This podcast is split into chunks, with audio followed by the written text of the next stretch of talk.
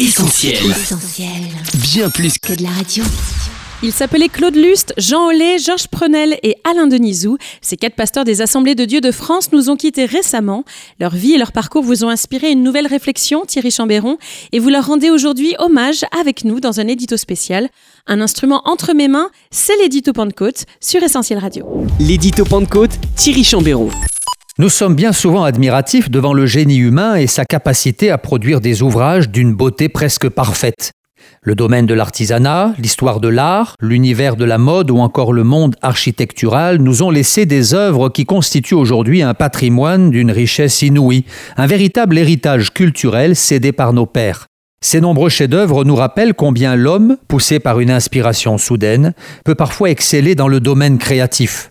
Dans un autre registre, nous sommes aussi émerveillés devant la splendeur des œuvres de Dieu. Depuis la création du monde, les perfections invisibles de Dieu, sa puissance éternelle et sa divinité se voient dans ses œuvres quand on y réfléchit. Romains chapitre 1er verset 20. Toutefois, les virtuoses les plus habiles, les artistes les plus doués, les ouvriers les plus expérimentés ne sauraient se passer de leurs outils.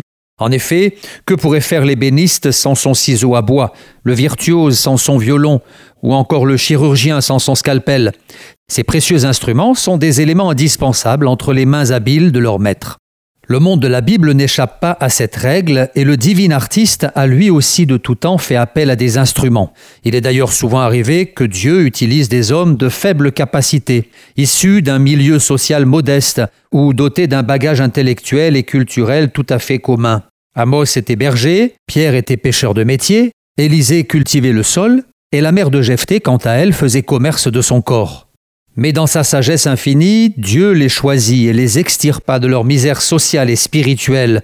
Il les façonna par son esprit afin qu'ils deviennent des instruments entre ses mains, des ouvriers qualifiés au service du roi des rois. Pour confondre les sages, Dieu a choisi ce qui semble fou dans le monde. Pour couvrir de honte les puissants, Dieu a choisi ce qui est faible dans le monde. 1 Corinthiens chapitre 1er verset 27. Lorsque Dieu s'adresse à Ananias au sujet de Saul de Tarse, il le décrit comme un simple instrument dont il va se servir pour apporter la bonne nouvelle aux nations. Cet homme est un instrument que j'ai choisi pour porter mon nom devant les nations, devant les rois et devant les fils d'Israël. Acte chapitre 9, verset 15. Dans les actes, le mot instrument vient du grec skevos, et celui-ci est parfois traduit par le mot vase. Ainsi comme un vase rempli d'un précieux parfum, Paul allait bientôt répandre la bonne odeur du Sauveur autour de lui. Nous sommes en effet pour Dieu comme un parfum du Christ à l'odeur agréable, parmi ceux qui sont sauvés et parmi ceux qui se perdent. 2 Corinthiens chapitre 2 verset 15. À la suite de l'apôtre Paul, des milliers d'hommes et de femmes allaient devenir à leur tour des instruments entre les mains de Dieu.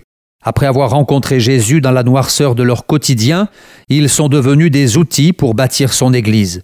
Leur biographie inspirante, leur parcours de vie et leurs expériences témoignent de la grandeur du Seigneur, capable de faire des choses extraordinaires avec des hommes ordinaires. Soyons donc reconnaissants pour ces instruments qui ont contribué à l'avancement de l'œuvre de Dieu en France et dans le monde, et prions pour que, parmi les nouvelles générations, d'autres reprennent le flambeau avec autant de vigueur, de persévérance et de foi. Merci Thierry Chambéron pour cet hommage auquel nous nous associons avec toute l'équipe d'Essentiel Radio. On vous donne rendez-vous le mois prochain à très bientôt. À bientôt. Et pour bien accompagner votre rentrée, quoi de mieux que de lire le numéro de septembre du magazine Pentecôte? C'est toi alors qui nous en donne un petit aperçu. Oui Chris, avec à la une, un dossier spécial consacré à quatre hommes qui ont marqué leur temps. Laissez-vous inspirer par les parcours de Claude Lust, Jean Ollet, Georges Prenel et Alain Denisou, un hommage tourné à la fois vers le passé et l'avenir. Autre témoignage encourageant, celui de Marie, dont la fille a été guérie miraculeusement d'une leucémie, à lire en page 28 de votre magazine. Avec Nous sommes l'Église, Franck Lefilâtre nous propose d'étudier les fondements bibliques de l'Église, tandis que Benjamin Lamotte nous rappelle que Dieu prend soin de ses enfants avec précision. Bien connu pour être le maître incontesté du camouflage, attention cependant à ne pas lui ressembler, Daniel Baudolec nous met en garde contre le chrétien caméléon. Enfin, alors que les appels à préserver la planète se multiplient, Christian Blanc nous partage une réflexion parfaitement d'actualité, l'écologie, la Bible et nous.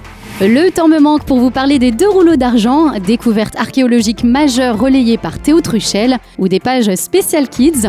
Tout cela et bien plus encore est à lire dans l'édition de septembre du magazine Pentecôte l'Évangile pour aujourd'hui. Pour vous le procurer, rendez-vous en librairie et sur le site viensetvoix.fr. Retrouvez tous nos programmes sur essentielbib.com ou sur l'application mobile d'Essentiel Radio.